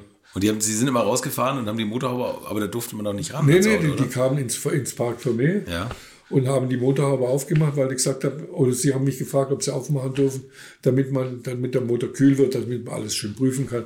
Und ich habe den Motor geprüft, eigentlich immer damit, dass ich einen, äh, so einen Tennisball auf den Trichter drauf gedrückt habe, wenn der Motor lief und dann muss er ausgehen. Ja, klar, und der ging ja immer aus, weil ja. die, von der Seite die Luft nicht, nicht das also Loch war ja den, durchs Drehen zu. Haben Sie den Trichter beim Motor aufmachen gedreht? Genau. Wenn Sie jetzt gesagt hätten, die dürfen die Motorhaube nicht aufmachen, dann wäre es rausgekommen. Wahrscheinlich. Aber es ist, im Sportgesetz ist es zum Beispiel auch schon, verschiedene Dinge sind vom Gesetzestext schon schwierig. Machen wir ein Beispiel. Es gibt zwei Rennen. Einer in der Serie gibt es zwei Rennen. Eins am Samstag, eins am Sonntag. Mhm. Nehmen wir Camaro, ein richtig Bullerauto mit, was ich, 8 Liter oder 7 Liter oder 5 Liter, was auch immer. So, und der fährt am, am gewinnt am, am Samstag und du weißt hundertprozentig, dass der Hubraum zu groß ist. Aber du kannst den Motor nicht öffnen als technischer Kommissar, nicht, auch nicht auf Anweisung vom Rennleiter, weil der muss ja am nächsten Tag auch nochmal starten mit dem gleichen Motor. Mhm. Also deswegen lässt du das und machst nichts. So, was machst du jetzt? Du willst den, aber, aber wischen willst den ja auch bestrafen, weil das kann, geht ja nicht, dass der den Hubraum um zwei, zwei Liter mehr macht. Dann nimmst du einen Farbkübel mit einer speziellen Farbe, streichst den Motor am Samstag ein, dann kann er nichts machen, dann ist das Thema durch. Dann wird er nämlich am, wird er nämlich am, am Sonntag nach dem Rennen auseinandergemacht und ist der gleiche Motor wie am Samstag. Mhm. Aber am Samstag hat er gewonnen, kriegt so einen großen Pokal, den behält er trotzdem. Weil nach Übergabe des, des Pokals, nach, Übergabe, nach Ende der, äh, der Ende der Protestfrist, kann man dem nichts mehr wegnehmen. Kann man auch keine Berufung mehr machen oder kann keinen Protest mehr machen. Ist vom Regiment her verboten. Ach so, echt? Ja, nach der, nach der Einspruchsfrist? Wenn die Protestfrist rum ist und kein Einspruch, kein Protest, dann darf der das Park verlassen mit seinem nicht in Ordnung Auto. Okay. Hm. Heute immer noch so. Wie lange ist die Protestfrist? Die geht eine Stunde. Ah, Protestfrist, okay, okay, wenn, wenn Sie jetzt mit, dem Auto, mit einem Auto fahren, kommen reingefahren, eine Stunde, dann darf man an dem Auto nichts machen und dann kann in einen Protest einlegen. Muss dann die 333 oder wie viel auch immer, ich heute wahrscheinlich mehr, mit, äh, mit äh, Montagekosten muss der hinlegen. Kann sein, er muss, wenn es ein Motor ist, auch mal 10.000 Euro hinlegen. Gell? Mhm. Da wird der Motor auseinandergenommen, ja. vermessen und wenn er aber stimmt, dann ist das Geld weg von den Protestierenden. Ne? Wenn der Motor stimmt, ist, ja. das, ist das Geld weg. Genau, wenn er also nicht stimmt. die Gebühren, nicht die Demontagekosten. Ja, okay. Die Montagekosten wird zurück, aber die Protestgebühren sind weg. Ja. Deswegen, deswegen wird das, muss man sich schon genau überlegen, ob man das macht oder ob der Fahrer einfach So ist war. es. Deswegen ist es auch besser, wenn ein, wenn ein permanenter technischer Kommissar die Serie begleitet, weil der hat dann die, die, das Sagen und der sagt Motor auseinander und dann muss der, der Teamchef oder der, das Team das Motor selber bezahlen, ob in Ordnung oder nicht in Ordnung. Aber, aber können einem nicht im Nachhinein Punkte aberkannt werden mit einem falschen Auto oder mit einem, mit einem Auto, was nicht. Bin ich nicht Sport, Sportkommissar, äh, Ja, okay, mit okay. technischer Kommissar, die kennen sich da nichts aus. Ah ja, okay, alles klar. Also nur für die Technik. Sie werden gerufen, wenn es wenn, brennt. Ja, ja. Sozusagen. Wie, ich meine, wie dreist ist das, mit zwei Liter mehr Hubraum zu fahren, oder? Hubraum ist das Einfachste. Der Hubraum ändern ist das Einfachste. Aber auch am einfachsten zu erwischen. Weil das kann man nicht mal Nee. eben schnell wegdrehen, oder? Nee, du musst, also normalerweise ist es so, Hubraum musst du den Motor auseinander machen, Zylinderkopf runter messen. Ja, klar. Das ist der Normalfall. Das habe ich mir mal überlegt, ob man es nicht anders machen kann und habe mir dann ein Gerät gebaut. Das funktioniert ganz einfach, im Grunde genommen ganz einfach, bloß die Temperatur spielt eine große Rolle. Man schraubt an allen Zylindern, die man hat, die Kerzen raus, schraubt eine Kerze rein, die keine Kerze in sich hat, sondern bloß ein Loch. Da kommt ein Schlauch drauf. Dieser Schlauch geht an ein, ein, ein Rohr. In diesem Rohr ist ein Kolben. Und, und dieses Rohr hat eine Bezifferung. Und wenn jetzt, wenn du jetzt den Motor drehst, dann geht der Kolben innen ja runter, zieht die Luft auch durch den Schlauch nach unten und zieht den Kolben, den du in diesem Rohr hast, auch nach unten. Und wenn du das jetzt umgekehrt machst, geht er wieder nach oben. Und somit hast du eigentlich den Raum, den die Luft verdrängt, in den Zylinder übertragen. Ja. Und dann kannst und da, wenn du dann vorher schon Messungen gemacht hast, mit der gleichen Temperatur, die du dann machst beim Prüfen, dann kannst du sagen, ob der Hubraum größer ist oder nicht. So, und so ein Gerät habe ich mir gebaut. das war witzig. Mit so einem Gerät habe ich mir gebaut, war ich bei der, bei der historischen Rallye Europameisterschaft eingeladen in, in Schweden. Hat meinen Koffer dabei und hat der Sportgruppe gesagt, du hast ein tolles Gerät, mess mal bei den ganzen erstplatzierten Hubraum. Hubraum gemessen, die ersten drei Porsche waren alle zu groß. Alles 2,2 Liter. Alles. Ich möchte euch noch meinen Partner dieser Folge vorstellen und das ist die Firma Kali. Und die machen etwas, wovon ich lange geträumt habe, nämlich immer, wenn ich mal wieder große Rechnungen für kleine Arbeiten am Auto präsentiert bekommen habe. Ich erinnere mich da an meinen Wunsch, bei einem früheren Fahrzeug einige Programmierungen wie Blinkerbestätigung beim Abschließen und so weiter ändern zu lassen. Ich bin fast hinübergekippt bei den Preisvorstellungen des Händlers. Fehlercodes sind auch so eine Sache, wo man vielleicht gerne mal selbst draufschauen würde und nicht zuletzt werden über immer mehr Sensoren am Auto immer mehr Daten erfasst und dafür gefühlt immer weniger Infos an den Fahrer weitergegeben. Auch unfair. Oder habt ihr noch einen Ölthermometer oder das Manometer für Öldruck im Armaturenbrett? Ich nicht. Kali ist da der Problemlöser eurer Wahl. Damit habt ihr die komplette Transparenz über den Zustand eures Autos und holt euch die volle Kontrolle über euer teuer bezahltes Fahrzeug endlich wieder zurück. Als täglicher Begleiter liefert Kali euch die Fehlerdiagnose in Herstellerqualität, Auslesen und Löschen von Fehlercodes, Auslesen und Aufzeichnen von Motor-Live-Daten, sogar mit Referenzwerten zum besseren Verständnis, Freischalten von versteckten Funktionen, bei denen man auch manchmal staunt, was das eigene Auto eigentlich alles kann.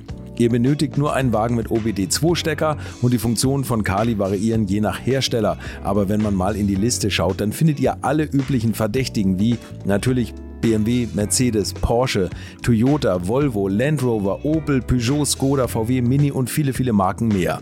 Alles lässt sich bequem über eine iPhone- oder Android-App steuern. Es gibt eine kostenlose Version, mit der ihr Basisfunktionen nutzen könnt und eine Lizenz speziell für eure Automarke oder bei Interesse auch für alle Automarken. Und wenn ihr jetzt 15% sparen wollt, dann nutzt den Gutscheincode Alte Schule in einem Wort geschrieben. Einfach Alte Schule bei der Bestellung im Gutscheinfeld eingeben oder klickt auf den Link in den Shownotes, damit der Code automatisch angewendet wird. Alle Infos zu den Marken, zu Funktionen und Preisen findet ihr im Netz unter www.mykali.de. Kali wird mit C geschrieben. Und wie gesagt, den Link zum Rabatt auch nochmal bei mir in den Shownotes. Und das Witzige ist, die haben alle gesagt, wir sind zu groß, weil sie wussten, ich hätte die Motoren auseinander machen lassen. Gell? Das hätten sie ja selber bezahlen müssen. Deswegen haben sie gleich gesagt, okay. Und wenn der Bender bei irgendeinem so im Rennen war, wo diese Kameraden dabei waren, brauchst du gar nicht mehr gucken. Gell? Hatten Sie da schon so bestimmte Leute immer, also wo Sie wussten, da, da gucke ich, komm mal her. Eher nicht. Nee. Nee. Nee, man hat, aber es war noch witzig immer im Nürburgring. Die Frau Riedel, die hat dann immer, wenn sie mich gesehen hat, die Musik gespielt, der Kommissar geht um. Bei der DTM wurde auch immer mit, mit so besonderem Sprit getrickst. Oh ja, das ist, aber- das, das ist, gut, das ist eine gute Geschichte. Ja, da gibt es in Speyer ein Institut, die können den Kraftstoff überprüfen. Und äh, was wir natürlich, oder was ich ab und zu mal gemacht habe, wird nach dem Training Kraftstoff entnommen. Und dieses Prozedere ist auch eigentlich, ist, das ist halt ein Prozedere. Man muss drei Gefäße, muss man, mit, muss man aus dem Fahrzeug mit dem Kraftstoff einfüllen. Also drei nebeneinander. Das bedeutet, Park Fermé, Auto steht da, der macht seine Benzin, seine Benzinpumpe an und man füllt dann jeden Behälter, füllt man Kraftstoff. Und einen Kraftstoff kriegt der Fahrer, einen kriegt der, kriegt der, Renn, der, der Rennveranstalter und einen nimmt der, der technische Kommissar mit. Mhm. So, und jetzt schickst, was wir beim Rennen gemacht haben, wir haben eine Dose Kraftstoff nach, nach Speyer geschickt zum Überprüfen. Ja, und witzigerweise war das ist ein konkreter Fall, ein, Mini, der fährt mit dem Mini auf Startplatz 1, gell, da hat sich jeder schon gewundert und ich nehme Kraftstoff nach dem Training, drei Dosen, eine schicken wir nach, haben wir es diesmal zum DK geschickt, nach, nach Stuttgart und äh, der kommt, Kraftstoff ist nicht in Ordnung.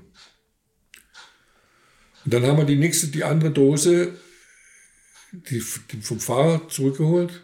Die, sind, die wurden plombiert mit, dem, mit der richtigen Plombe, die konnte er nicht nachmachen. Und haben die nach Speyer geschickt. Und in Speyer kriegen wir, die, kriegen wir die, das Protokoll der Strafschrift in Ordnung. Da stehst du natürlich da, gell? Wie geht das?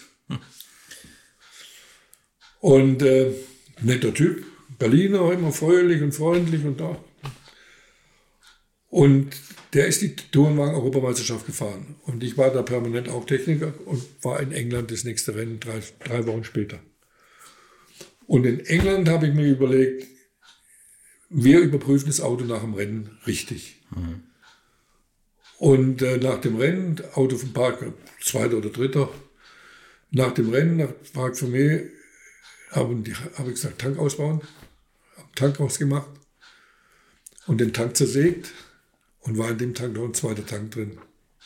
Da haben Sie einfach auf gut Glück den Tank zersägt. Mhm. Wow, okay. Als, als Permanenter kannst du das machen. Okay. Jetzt hat der Typ für diese Trainingsrunden Spezialbenzin gefahren, hat mir es hinterher auch gezeigt, hat den Knopf im, im, im Fahrgastraum, drückt er drauf, dann saugt er aus dem, aus dem Behälter, da war ein Ventil drin, wo er umschalten konnte, saugt der den, den Spezialbenzin fürs Training und fürs Rennen macht er das Normalbenzin.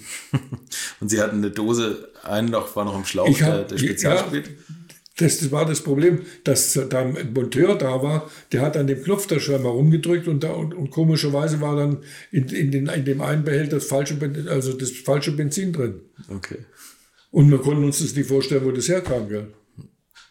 Das ist auch ein Riesenzufall. Ne? Das ja, aber Sie sehen, was in einem Jahr, in ein paar Jahren, da laufen schon so ein paar Sachen auf, in die man sich dann, wenn wir uns unterhalten, wo wir dann wieder drauf, drauf kommen. Gell? Ja, ja. Wir, hatten der Bernd Rammler gesagt, dass die, kennen Sie den? Bernd Rammler? Ja, klar. Ja, logischerweise. Bernd ja, Rammler war bei Mercedes und der Paul Rausche war ja bei BMW. Und der hat äh, erzählt, dass sie teilweise wussten die genau, dass da Sprit gefahren wird oder am Geräusch haben sie irgendwas erkannt, dass da was auf gar keinen Fall stimmt mit dem Auspuff, müssen wir auch gleich noch drauf kommen. Aber da, da haben sie sich dann, das haben sie untereinander ausgemacht. Ne? Da haben sie dann teilweise einen Rosche rangeholt, hat er gesagt, sagt er, hier, den Sprit, den ihr fahrt, den lassen wir gleich prüfen. Und dann hat der Rosche gesagt, oh, wir haben den Motor und alles drauf eingerichtet und so. Dies Wochenende noch, nächstes Wochenende machen wir es wieder anders. Er hat gesagt, ja, okay, alles klar, aber dann haben wir auch nochmal einen gut. Und so, so haben die das teilweise auch hinter den Kulissen gelöst, ohne, ohne, dass, ohne dass sie ins Spiel kamen. Ja, aber ich weiß noch eine Geschichte von, von, von den Herstellern. Kaumfabrikat sagen? Ja, klar. Audi kam zu der DTM natürlich getestet. Alles waren, die waren natürlich, hast gleich gewusst, da passiert was. Erstes Rennen super gewonnen, zweites weiß ich gar nicht mehr, drittes auf einmal kommt der Eberhard Mauntert, mein damaliger Vorsitzender bei einem Rennen, Obmann, kommt und sagt mal, hör mal diese, hör mal die Audis an, wie die sich anhören, die hören sich so giftig an. Und da sind wir zum Training gekommen, oh, richtig giftig. Und da sage ich, irgendwas stimmt da nicht.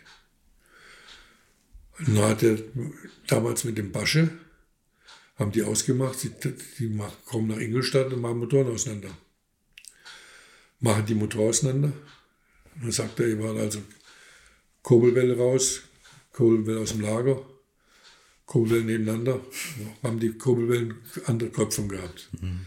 Durch die andere Köpfung andere Zündung, andere Zündfolge und dadurch dieses Giftige. Da hat man die, das war, das war natürlich betrogen. Das darf, darf man gar nicht drüber reden eigentlich, so schlimm ist das. Mhm.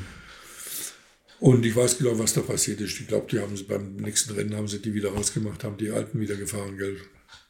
Aber das sind Sachen, da verstehe ich die Hersteller nicht, warum sie sowas machen. Hersteller. Weil es eigentlich so leicht zu erkennen ist, ne? Weil die, die Geschichte, die Geschichte kenne ich auch. Das hat, glaube ich, auch der Bernd Rammler erzählt. Dass die ja genau diese andere Kröpfung, die flachen Kurbelwellen gefahren sind. Und ja. da haben die auch an der Box gestanden und haben gesagt, der Wagen ist nicht mehr legal. Da stimmt was nicht. Und das hört jeder, ne? Also jeder ja, vom ja, Fach. Natürlich. Ich würde es nicht hören. Der, der, der, der sich ein auskennt.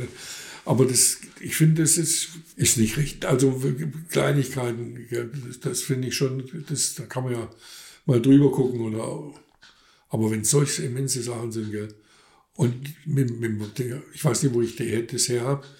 Äh, der Walter Röhl, der, der ist ja auch in Amerika gefahren. Mhm. Der hat den Stuck immer verblasen, gell? Und musste dann immer, musste immer langsam fahren eine Runde und, und dass der Stück die beste, schnellste Startzeit gefahren hat und sich vorne hinstellen konnte. Gell. Und ich wusste, ich weiß, haben Sie das mal gemacht mit dem Walter wo er erzählt hat, die anderen sind ins Bett gegangen und er hat das, die Rallye-Strecke nochmal nachgefahren, mhm. alleine, aber nicht mhm. mit dem Geisdorfer. Gell. Mhm. Weil ich kenne den, den Walter schon auch als, als unheimlich fairen und tollen Sportsmann. Gell. Also der hat, da, da, da konnte nie was nachsagen. Ich hatte so ein Erlebnis in, in, bei München Riem auf dem Flugplatz, ich bin mit einem alten Porsche gefahren und da stand der Porsche im Fahrlager und da kam so eine Frau zu mir, weil ich hatte meine technische Abnahme im Zelt da neben dem Auto. Das ist doch der Marvin World sein Auto. Und ich sage, ja. Sie können jetzt mal gucken, wo der ich will ja gerade ein Autogramm. Da habe ich den Walter gesucht und gesagt, weil die Frau will, will ein Autogramm. Und ich sage, ja, warte schon bis gleich, kommt gleich. Und dann ist der los in seinen, in, in seinen Wohnwagen, hat einen Helm geholt, muss dann Helm hat er sich fotografieren lassen. Gell. Das ist aber typisch Walter. Gell. Ja, die Fans, die werden alle versorgt bei ihm, ne? Ja, aber das ist, der ist auch fair zu den Leuten. Total, ich bin mit ja. dem Nordschleife gefahren, gell, fällt dir auch nichts an. Mit dem, mit dem, mit dem Hubert Hane bin ich die Nordschleife auch mal gefahren, mit dem, alten, mit dem 1800 BMW. Gell. Hm. Der ist doch die erste, das erste Mal unter 10 Minuten damit gefahren. Ja, ja, ja, das war das auch. 1800. Aber das war, da habe da hab ich in Wolfsburg mit einem Bekannten geholfen, zum BMW aufzubauen. Und wir haben das Fahrwerk nicht hingekriegt. Das hat, war immer bescheuert. Das, war nicht, das hat nicht funktioniert. Und der Hubert, da war der Hubert ein Jahr schon Meister geworden. Und den habe ich dann gefragt, so, ja, dann können Sie mal das Auto probieren. Und dann kam der in Anzug mit, mit Glacé-Handschuhen. Und dann sind wir dann die Nordschleife gefahren. Gell? Und da hat er mir auch gesagt, was los ist. Er sagt, auf die Hinterachse braucht ihr mehr Sturz. Aber den Sturz hast du gar nicht nochmal einstellen können, sondern den konnte man nur auf der Presse machen. Also auf einer hydraulischen Presse musst du den, den Dreieckslenker drauflegen und dann den Fuß so lang pumpen, bis der sich verbogen hat und dann hast du das nach dem Gefühl, hast du den Sturz eingestellt. Ja. Hubert Ja, das ist gut. Ja, aber das war, ja. Wissen Sie, wie der Schumacher zur Formel 1 gekommen ist? Nee, man hört ja immer so vieles, aber. Also ich habe eine Variante. Ich habe mir auch den Film nochmal angeguckt von, er ist ja Mercedes DTM gefahren in, in, in Hockenheim. Und äh, ist ja in, den, in das Auto vom Schicotto, der in der Meisterschaft geführt hat, reingefahren. Ja, das die gute Geschichte. Ähm, man kann sich das, also zur damaligen Zeit war er ja schon Kommissar, äh, haben wir das so mitgekriegt, als wenn das bewusst gewesen wäre, mhm. Anführungszeichen. Mhm. Weil offensichtlich der Michael hat ja keine Kohle gehabt. Ich sage, der Vater durch diese Gurke, der hat ja auch nicht so viel Geld verdient. Ähm, hätte er da Geld gekriegt für diese Geschichte, Hockenheim. Und mit der Geschichte der Priatore, hat ihm den, den Platz in den Benetton gegeben. Und in dem Benetton war er natürlich schnell, Gott sei Dank. Und das war der Einstieg in die Formel 1. Wenn man die Bilder anguckt, da kann man nicht so hundertprozentig sagen, er ist dem Checotto in der ersten Runde da völlig von, von rechts nach links da Ich reingefahren. wollte gerade sagen, jetzt von hinten über den Rasen eigentlich, Ja, ja. da ist ein Auto fast nicht zu lenken. Ja. Also, Also ich glaube, weiß es nicht, aber der das Geld weitergegeben hat, dem könnte ich das schon zutrauen. der das Geld weitergegeben hat? An wen? An, an, an Briatore. Ach so, okay, ja. Ja. Der muss ja eingegeben haben, der, der froh war, dass der Chicotto nicht Meister geworden ist. Ne, das ist der Ah, echt? Glaub Ja, nicht. da spricht man davon, ne? klar. Aber auf dem Bild kannst du das nicht sehen. Kannst du, und ja, die haben nichts gemacht. Ich habe mich, da, ich hab mich da schon gewundert, aber das war von mir auch weit weg, weil du warst schon in der Abnahme. Hat, Gab es irgendein Team, was immer so ein spezieller Patient von Ihnen war, wo Sie gesagt haben, boah, also da wurde schon viel gemacht? Oh, das sagt jeder. Das, das, ja, aber witzig. ja. Tom fährt Tourenwagen Eu- Europameisterschaft Jaguar. Nürburgring mit dem Jaguar ja. gegen die Volvos. Und ich Schwede, halber Schwede, immer einen guten Draht zu Volvo und so weiter. Gell? Und der fährt die Volvos nieder. Und da war Vorschrift, da war Vorschrift, man durfte Boxenstopp machen, aber nichts nachfüllen, kein Öl, kein nichts, nur mal einmal rumlaufen, gucken oder Fahrer wechseln. So, Rennen zu Ende, Protest, Volvo gegen zusätzliches Öl eingefüllt in den Motor. Anhand von einer Einrichtung. Okay, Autopark Vermeer kontrollieren. Wir stellen fest, er hat einen Öltank, Öltank im Auto an der Seite festgemacht mit Schmidtschlauch in den Überlauf, in den, wo, wo du das Öl einfüllst nochmal. ja, okay. Ja. So, auch Schalter, alles drin.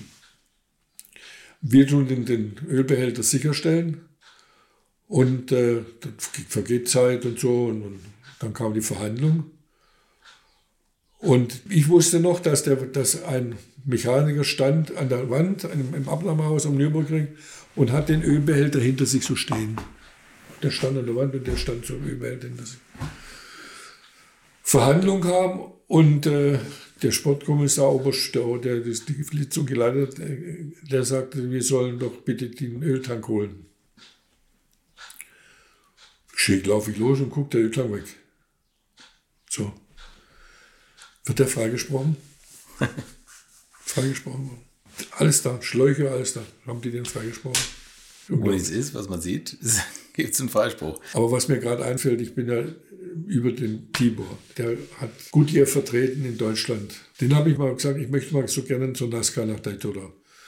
Und da hat er mir Karten besorgt und auch den Kontakt nach Daytona und dann haben wir uns das angeguckt und wir durften überall hin. Und da habe ich ein paar Sachen gesehen, die schon in, unglaublich interessant waren. Erstmal die technische Abnahme, haben die die ganzen Autos mit, mit Schablonen vermessen. Blechschablonen, riesige Blechschablonen haben sie über die Autos drüber kalkuliert. Und dann hat sich das Reglement geändert bei der Veranstaltung. Und die haben ja alle die gleichen Motoren, diese V8-Motoren mit, mit riesen Holly-Vergaser drauf. Und in diesem Holly-Vergaser ist eine Zwischenplatte mit, mit Löchern, mit vier Löchern. Und die Amerikaner haben diese Löcher für dieses Rennen verkleinern lassen, damit die Leistung runtergeht. Okay. Haben die alles gemacht, kein Problem. Reingeschraubt, fertig, an, an der Düsen und schon sind die Dinger gelaufen. Dann haben die trainiert und was ganz witzig war, im Fahrlager im, im, oder draußen in, de, in dem Bereich, wo die Zuschauer kommen, da standen die, wo, die Anhänger, wo sie die Autos transportiert haben. Und diese Autos waren alle so lackiert wie das Rennauto. Und da haben die bloß die Klappen aufgemacht und haben ganzes, die ganzen T-Shirts und das ganze Zeug verkauft. Ganz, ganz tolle Reklame. So, und in dem Fahrlager hat jedes Team eigentlich eine richtige kleine Werkstatt gehabt. Und es gab gar keine Boxen, sondern nur eine, eine Leitplanke. Und an der Leitplanke stand, da wurden die Reifen hingelegt und die Reifen, die Radmuttern, da waren die Radmuttern festgeklebt. Fünf Radmuttern. Eine Benzinkanne und die Reifen lagen da und, und, und zwei Wagenheber. Sonst nichts, gar nichts. So, und dann haben die trainiert und es war Das war schon ziemlich voll, Daytona. Gell? Das waren, am Sonntag waren 400.000 Zuschauer gell? in den Ovalen. Das ist unglaublich. Das ne? kann man sich das nicht Leute- vorstellen. Aber auch mega Fan, genau das, was Sie gerade beschreiben. Ne? Und dann waren diese Blocks eingeteilt immer für, Fans. Er, Earnhardt und alles immer die Fans. Und wenn da der vorbeifuhr, dann haben die immer die Fans geschrieben. So. Unglaublich. Dann die, am Sonntag kommen wir dahin, stehen die Autos alle an der, an der Start- und Ziellinie hintereinander aufgestellt, zugedeckt. Alle Autos, die gerade mitgefahren sind. Zugedeckt, fertig. So, morgen, am Sonntag fing es an, kommt der Pfarrer, Kirchenglocken läuten und der Pfarrer spricht erstmal Gebet. Dann werden alle Tücher weggenommen, werden die Fahrer vorgestellt, setzen sich ins Auto, alle Motoren an, 40 Autos, alle Motoren, da stellst dir schon so die Haare. Und dann fahren die Einführungsrunde vorhin in Pesca und dann die erste Runde und dann geht das ab. Das ist unglaublich. Ja, also die Und Inszenierung ist toll. Ne? Ja, aber das bringen wir in Deutschland nicht fertig. Die bringen es nicht fertig. Ich habe das mit, dem- mit dem Möhle damals auch schon mal, haben wir uns drüber unterhalten.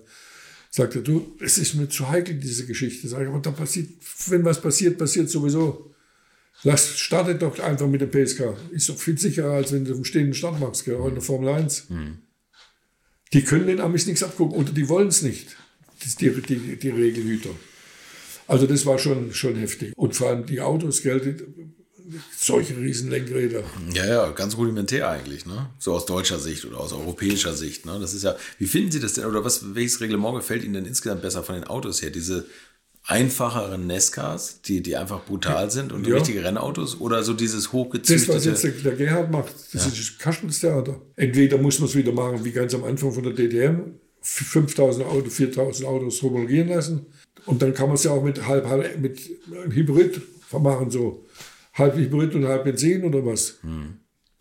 Wie war das eigentlich in der DTM-Zeit, als die Autos so technisch extrem hochgerüstet waren? Haben Sie das noch War ich, da war ich nicht mehr dabei. Waren Sie nicht mehr? Die ITR, Also ich war, ich war noch mit dem Ohr noch dabei über den Dammer, der jetzt die technische Abnahme macht, der mir das erzählt hat. Und aber ich bin da kein Freund davon geworden, mit, mit diesen Einheitskästen mit den Vierjährigen da und, und, und dann, dass die manche Hersteller für, für viele Teams die ausrüsten können, das macht keinen Sinn. Das Sinn war für die erste DTM, glaube ich, richtig. 5500 nachhomologieren, wenn man was braucht. fehlt so ein bisschen. Aber ich glaube, heute im Motorsport, die Autos sind nicht mehr dafür gebaut, oder? Die Serienautos, die kann man schwer zu, zu Rennautos umbauen. Nee, es gibt auch, wenn ich mein, mein Niro anschaue, gell, was, der Niro ist sowieso von Porsche und von Mercedes gebaut. Gell. Die, das, Fahrwerk, oh nee, das Fahrwerk ist BMW und, und, und der Motor ist von, von da ist Porsche mit beteiligt. Äh, das, das geht nicht als Rennauto. Das geht nicht. Aber was ich sch schlimm finde, ist, dass man, man sollte die, die historischen Autos jetzt wenigstens so lassen, wie sie in der Historie auch gefahren sind, in der, in der Vergangenheit. Ja. Es ist vielleicht für mich, für, für mich ein Unding, wenn man in den 917, 98, 96, wenn man da äh, Tra Traktionskontrollen einbaut. Wird das gemacht? Ja, klar. Gott, wusste gar nicht, Ja, dass das geht. das ist keine Frage. Und dann fahren die wie, wie auf Schienen mit den Dingern. Also das ist nicht in Ordnung, finde ich. Und da sollte der, der sollte der, dieses Ich will gewinnen und so weiter, das sollte auch mal ein bisschen, sollte, sollte sich ein bisschen reduzieren, weil das macht auch das kaputt. Ah ja, und wenn die jetzt die Autos bauen, äh, machen sie andere Materialien rein und so weiter, gell.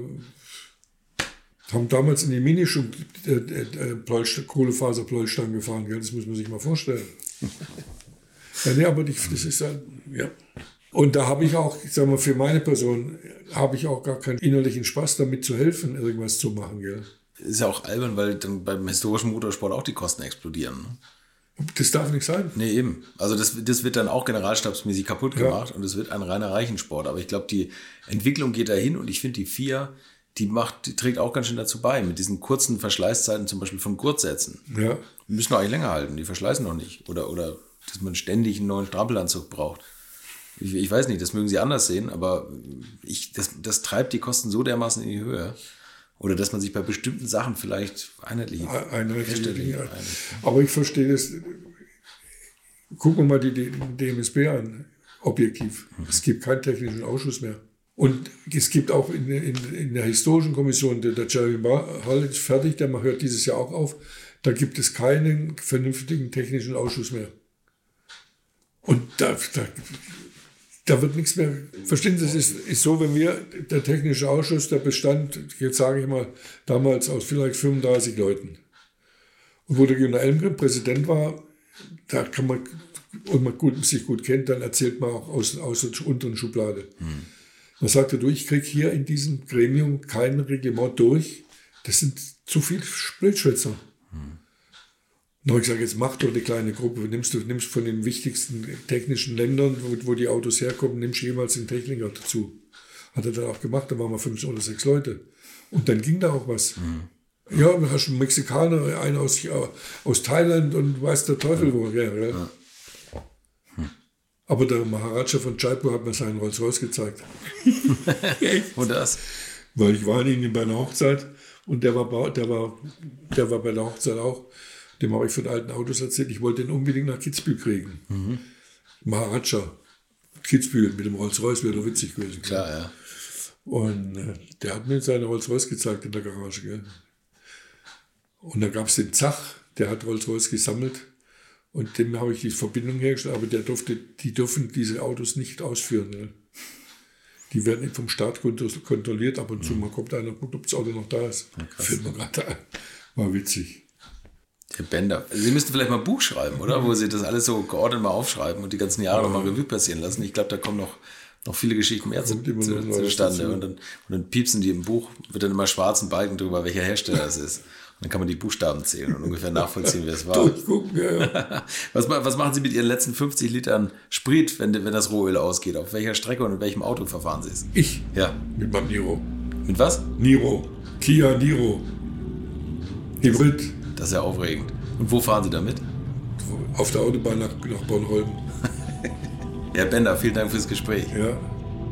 Kann es sein, dass es jetzt 105 Folgen alte Schule gebraucht hat, bis ich endlich auch mal was wegpiepsen konnte? Das war Klaus-Peter Bender, der Mann, vor dem Sie in der Boxengasse gezittert haben, weil Sie wussten, wenn er die Stirn runzelt, dann kann es teuer werden. So, nächste Woche habe ich auch wieder einen tollen Gast am Start. Dann besuche ich nämlich Hans.